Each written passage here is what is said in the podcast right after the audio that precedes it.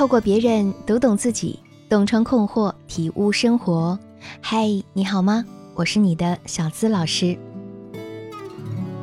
前段时间，甜心八岁生日，李小璐和贾乃亮同时在微博为她庆生，再一次把贾乃亮和李小璐的关系推上了热搜。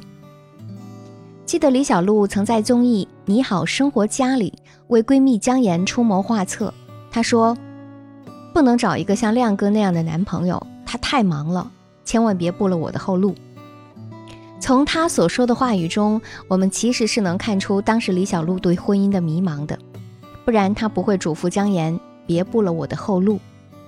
虽然在众人的眼里，贾乃亮一直是一个好男人，而且对李小璐也宠爱有加，但就李小璐的心理成熟度来说，她似乎还没有做好经营一段婚姻的准备。李小璐一出生就是富二代，还是星二代，所以她的人生过于顺风顺水。她想要的一直是被捧在手心上的那种公主感，而不是洗手做汤羹的为人妇。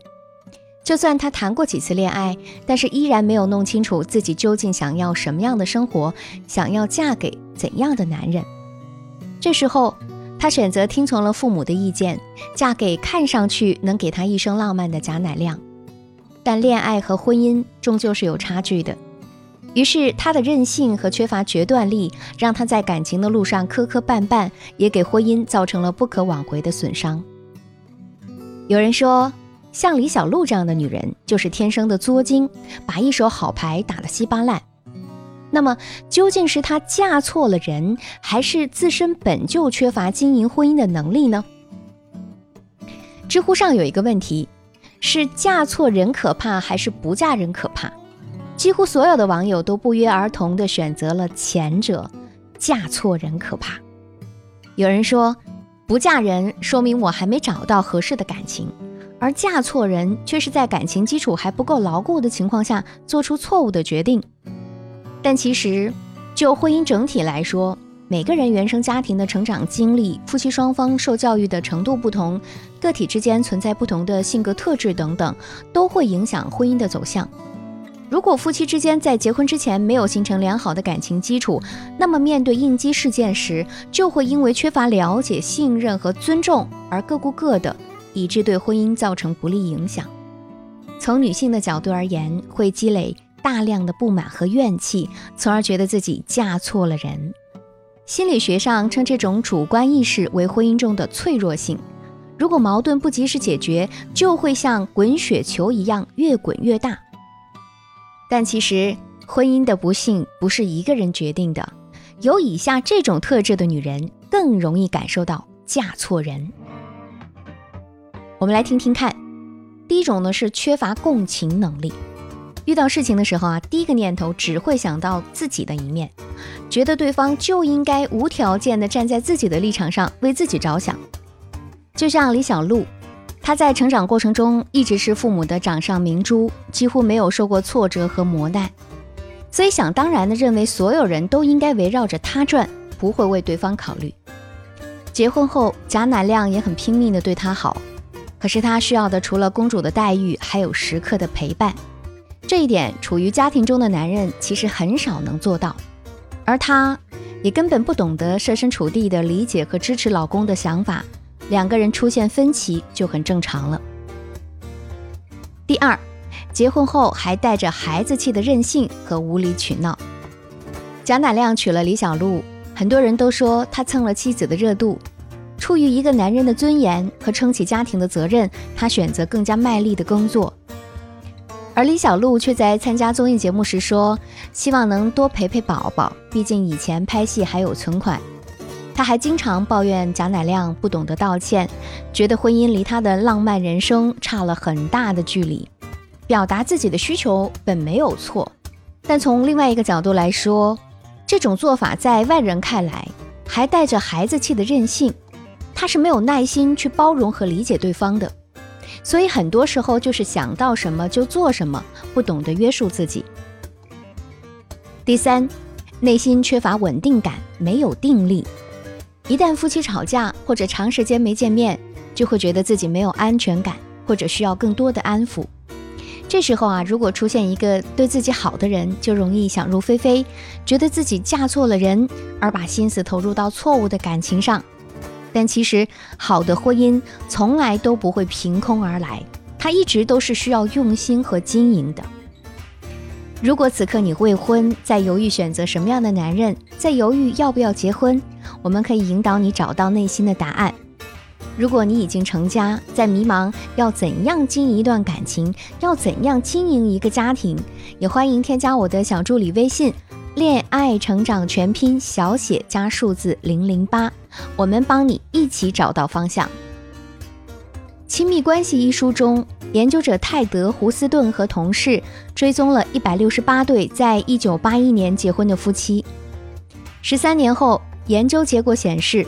有百分之三十五的夫妻离了婚，另外百分之二十的夫妻不幸福，只有百分之四十五的夫妻是幸福和快乐的。那么这百分之四十五的夫妻做对了什么呢？首先，提高适应力，给自己自愈的空间。适应力是人格的主轴，它有四个特性：自由性、个体性、社会性和意义性。一个人的适应力越好，他的自由度就越高。这里所指的自由啊，不是说你爱做什么就做什么，而是跟环境契合。结婚后和恋爱的时候肯定会有所不同。如果你心理上的适应度很好，就可以创造出新的生活方式，不会把从前恋爱时存在的问题带入到婚姻中。提高社交能力，能够让一个人拥有更多的生活乐趣，不至于总纠结于琐碎，进而从生活中赋予人生的意义。更好的学习婚姻这门课程，疗愈原生家庭遗留的创伤，给自己更大的自我空间。其次，警惕那些影响感情的小矛盾，及时解决。幸福没有捷径，唯有经营。无论你是否嫁错了人，都成不了婚姻不幸的决定因素。所以啊，我们要保持警惕性，对平时出现的在两性关系中的小摩擦、小冲突。尽量及时解决，不要去压抑或者逃避，至少可以保证你们之间不会形成大的矛盾。给你分享一个小妙招，我们可以运用便利贴沟通法。什么叫做便利贴沟通法呢？我们那些说不出口的道歉，或者压抑在心头的念头，或者想要对方怎样做你才开心等等，我们都可以通过便利贴的方式写出来。冰箱、门口、书桌都可以是表达爱的地方，让对方看到你想要更好的心声。还可以把这些收藏起来，成为你们爱情的见证，既甜蜜又实用。不积累矛盾，你们的关系才会明朗化。女人嫁给谁才能保证幸福？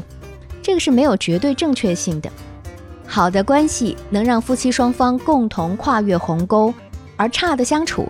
一点点挫折都有可能分道扬镳，不懂如何维系两人之间的感情，无论嫁给谁都不一定正确。最后，自我成长才是人生的必经之路。很多姑娘不知道自己究竟该选择什么样的人才能保证没有嫁错，但是这个问题呀，谁都给不了你标准答案，你只有自己去探索、去学习。学习能够让你见多识广，懂得分清楚好坏，自然就知道如何判断什么人适合自己。所谓知人者智，自知者明。